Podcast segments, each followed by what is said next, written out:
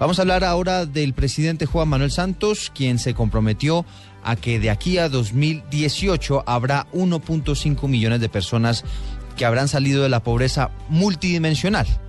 Esta pobreza multidimensional a la que se refiere el presidente Santos, dice él que se refiere no solamente a, las, a los ingresos que están teniendo las personas o las familias, sino que ve a la familia o a la persona como un todo. Y se verificará o se verifica si esta persona tiene acceso a las maneras de satisfacer sus necesidades básicas. Así se establece si esta persona es o no pobre en su modelo multidimensional, como lo ha denominado el presidente de la República.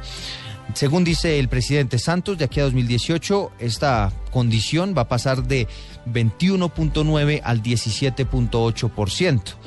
La pobreza multidimensional, como les decimos, no mide la pobreza por ingresos, sino por facilidades de sus familias.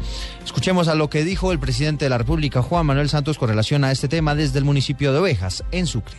Nuestra lucha por mejorar los indicadores sociales es prioridad absoluta de este gobierno. La lucha contra la pobreza y la pobreza extrema. Eso ha sido, es y seguirá siendo mi prioridad, porque necesitamos un país menos inequitativo. Por eso nos inventamos con un grupo de gente eh, internacional que nos ha venido ayudando un indicador que se llama pobreza multidimensional, que no mide la pobreza por ingresos, sino por qué facilidades tienen las familias. Si los hijos van al colegio, si la familia entera tiene acceso a la salud, si la casa está en buenas condiciones. Y eh, con ese indicador hemos venido también midiéndonos a nosotros mismos. Y con ese indicador hemos bajado en 3.400.000 el número de colombianos y colombianas en la pobreza pobreza multidimensional, entonces la que denomina el presidente Santos, una forma más integral de evaluar las condiciones de las familias colombianas.